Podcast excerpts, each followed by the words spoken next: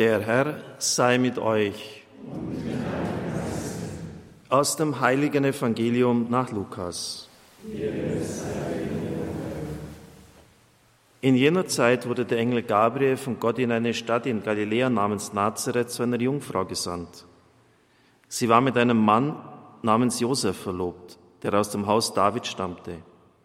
Der Name der Jungfrau war Maria. Der Engel trat bei ihr ein und sagte, sei gegrüßt, und Begnadete, der Herr ist mit dir. Sie erschrak über die Anrede und überlegte, was dieser Gruß zu bedeuten habe. Da sagte der Engel zu ihr, fürchte dich nicht, Maria, denn du hast bei Gott Gnade gefunden. Siehe, du wirst schwanger werden und einen Sohn gebären, dem sollst du den Namen Jesus geben. Er wird groß sein und Sohn des Höchsten genannt werden. Gott, der Herr, wird ihm den Thron seines Vaters David geben. Er wird über das Haus Jakob in Ewigkeit herrschen und seine Herrschaft wird kein Ende haben. Maria sagte zu dem Engel, wie soll das geschehen, da ich keinen Mann erkenne? Der Engel antwortete ihr, Heiliger Geist wird über dich kommen und Kraft des Höchsten wird dich überschatten. Deshalb wird das Kind heilig und Sohn Gottes genannt werden. Siehe, auch Elisabeth, deine Verwandte, hat noch in ihrem Alter einen Sohn empfangen. Obwohl sie als unfruchtbar gilt, ist sie jetzt schon im sechsten Monat. Denn für Gott ist nichts unmöglich. Da sagte Maria, siehe, ich bin die Magd des Herrn. Mir geschehe, wie du es gesagt hast. Danach verließ sie der Engel. Evangelium unseres Herrn Jesus Christus. Liebe Brüder und Schwestern im Herrn, liebe Zuhörer, Zuhörerinnen, für Gott ist nichts unmöglich, wird als Begründung angegeben. Auch Elisabeth, deine Verwandte, sie galt als unfruchtbar, hat noch im Alter einen Sohn empfangen. Wir haben es mit einem Gott zu tun, der Wunder wirkt. Das möchte ich heute entfalten. Es ist ja ein sehr reicher Text, ich nehme mir das heraus. Für Gott ist nichts unmöglich. Das ist ein wörtliches Zitat aus der Abrahams Geschichte und zwar an einer ganz entscheidenden Stelle. Abraham hat ja von Gott die Verheißung bekommen, Land und Nachkommen. Aber mit beidem hat es nicht funktioniert. Das einzige Stück Land, das er bekam, war ein Grundstück von dem Hethiter Ephron als Grablege für sich und seine Angehörigen. Und mit dem Nachkommen, das wissen Sie, hat es auch nicht funktioniert. Sarah war alt, kinderlos und unfruchtbar und Abraham schon 99 Jahre alt. Und da kommen dann Gäste während der Mittagszeit bei ihnen vorbei. Abraham bewirtet sie. Und es ist nun ganz auffallend, wenn Sie Genesis 18 nachlesen, werden Sie das feststellen, dass der Text ständig hin und her springt.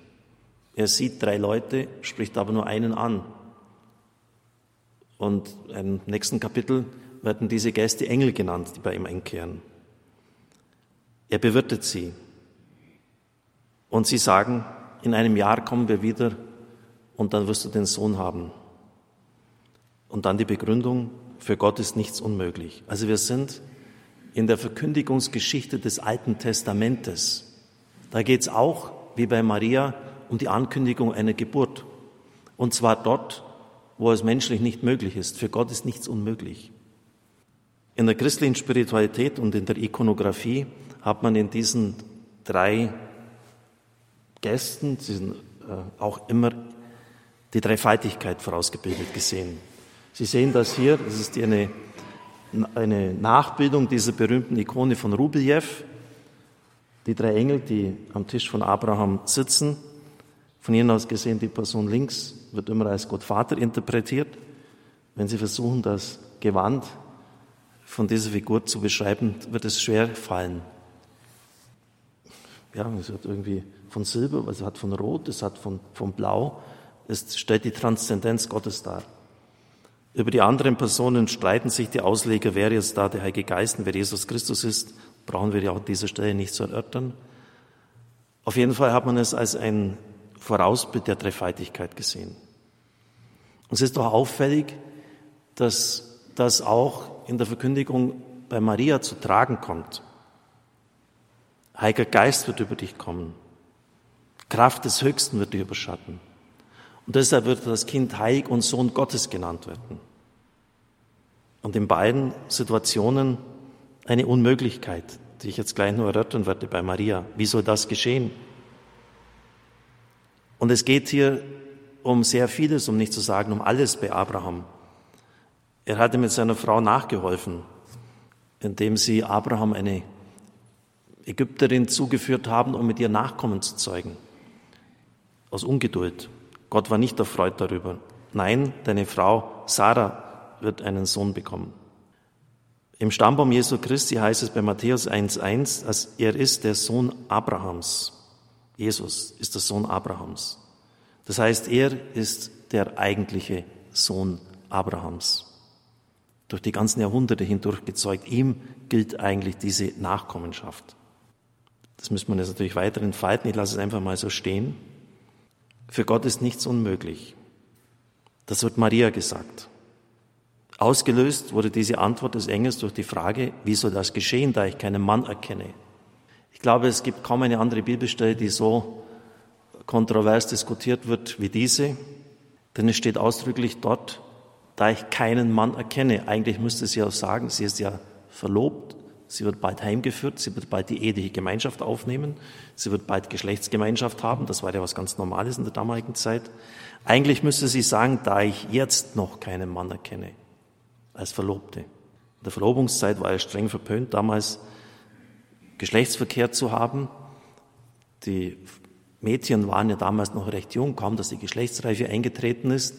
Und man hat damals schon erkannt, da kann man noch nicht eine eheliche Gemeinschaft gleichsam mit einem Kind aufnehmen. Man hat noch nach dem Eheversprechen, sie galt in einer verheirateten gleichgestellt, einige Zeit, ein paar Jahre gewartet, bis dann die Heimführung und die Aufnahme der ehelichen Gemeinschaft gekommen ist. Warum stellt Maria diese Frage? Die Kirchenväter und viele Theologen bis zum Zweiten Vatikanum hinauf, Schmaus, Guardini, sagen, Maria hat ein Jungfräulichkeitsgelübde abgelegt. Warum heiratet sie dann? Heute wird das von den Theologen so gut wie rundweg abgelehnt. Enthaltsamkeitsgelübde, was macht das im Judentum für einen Sinn? Ehe und, Unf und Fruchtbarkeit wurden äußerst positiv gesehen. Wollte nicht jede Frau Mutter des Messias sein oder zumindest im Stammbaum von ihm auftauchen? Papst Benedikt lässt in seinem Jesusbuch die Frage offen. Andere tun dem Text Gewalt an, indem sie sagen, Josef war der Vater von Jesus. Warum sagt er Maria, da ich keinen Mann erkenne? Ich habe mich intensiv, auch bibelexegetisch, mit dieser Frage beschäftigt, habe viele Kommentare gelesen und nur bei einem einzigen, über die Maßen erstaunlich, den Hinweis auf Numeri 30, 7 bis 9 gefunden. Das ist also ein Buch aus dem Alten Testament, Gesetz des Mose. Heiratet eine Frau einen Mann, während sie durch ein Gelübde oder durch ein voreiliges Wort, mit dem sie sich verpflichtet hat, gebunden ist, ein Gelübde der Enthaltsamkeit. Dann bleiben die Gelübde oder die Enthaltung, zu der sie sich verpflichtet hat, in Kraft, falls ihr Mann an dem Tag, an dem er davon erfährt, dazu schweigt. Wenn ihr Mann aber an dem Tag, an dem er davon erfährt, seine Zustimmung versagt, dann hat er ihr Gelübde, an das sie gebunden war, oder das voreilige Wort, durch das sie sich verpflichtet hatte, außer Kraft gesetzt, und der Herr wird es ihr erlassen. Ich finde es doch über die Maßen erstaunlich, dass das im Gesetz des Mose geregelt werden musste. Und das können Sie noch viel ausführlicher in Nummer 30 nachlesen. Also offensichtlich hat es doch solche Situationen gegeben, dass junge Mädchen ein solches Gelübde abgelegt haben. Oft wurde ja dann über sie verfügt. Ehen wurden arrangiert damals, das haben die Großeltern geschlossen. Und dann kam es jetzt darauf an, wie der künftige Ehemann sich verhalten hat. Also das musste geregelt werden, weil es vorkam. Und mir scheint, dass das das Plausibelste ist, dass das hier stattgefunden hat. Und das ist jetzt nicht einfach nur theologische Spekulation, sondern das ist bestens begründet durch das Alte Testament. Maria überlässt es Gott, wie er die Situation löst. Und er löst sie auf seine Weise, durch schöpferisches Eingreifen. Empfangen, geboren von der Jungfrau Maria. Natus ex Maria Virgine. beten wir in jedem Glaubensbekenntnis an jedem Sonntag. Und es ist dann schon etwas sehr Seltsames, wenn das halt von vielen einfach rundweg abgelehnt wird, was verbindliche Glaubensaussage ist, die sogar im Credo aufgenommen wird und jeden Sonntag bei jedem Fest heute auch wieder bekannt wird. Bei Gott ist nichts unmöglich. Wenn man den griechischen Text hernimmt, heißt er wörtlich übersetzt oder kann so übersetzt werden, nicht unwirksam ist Gottes Wort. Maria sagt ja dann, sie greift das auf, mir geschehe nach deinem Wort. Also spricht einiges für diese Übersetzung. Nicht unwirksam ist Gottes Wort. Es geht also um die schöpferische Macht des Wortes Gottes. Wir denken an die Genesis. Gott sprach und es ward. Nicht unwirksam ist Gottes Wort. Es bewirkt das, was Gott will. Wir denken auch an Jesaja 55, 11, wie der Regen und der Schnee nicht zum Himmel zurückkehren, sondern die Erde zum Keimen und Sprossen bringen. So ist es auch mit dem Wort, das meinen Mund verlässt. Es kehrt nicht leer zu mir zurück, ohne zu bewirken, was ich will und das zu erreichen, wozu ich es ausgesandt habe. Die Macht des Wortes Gottes. Es ist unsere Aufgabe, dieses Wort den Menschen zu verkünden, es nicht um seine Kraft zu bringen, es den Menschen aufzuschließen, so wie heute ich versuche in dieser Predigt, diesen Gott, der Wunder bringt, vollbringt, ihnen nahe zu bringen. Das Wort Gottes, das Frucht bringt, bis zu hundertfach. Möglich ist das durch die modernen Kommunikationsmittel einer Weise, wie das früheren Zeiten verschlossen war. Glaube kommt vom Hören. Und da ist es egal, wie weit die Leute weg sind. Das geht sogar über Kontinente hinweg, wie wir beim Marathon feststellen. Immer wieder erstaunt die Wirkmacht des Wortes Gottes. Es heilt, es richtet auf, es tröstet, es gibt Hoffnung in schwierigen Zeiten. Es ist ein fester Grund, auf dem wir stehen können. Denken wir an das Bild der Bergpredigt, das Haus auf dem Fels. Und wir erleben immer wieder Wunder.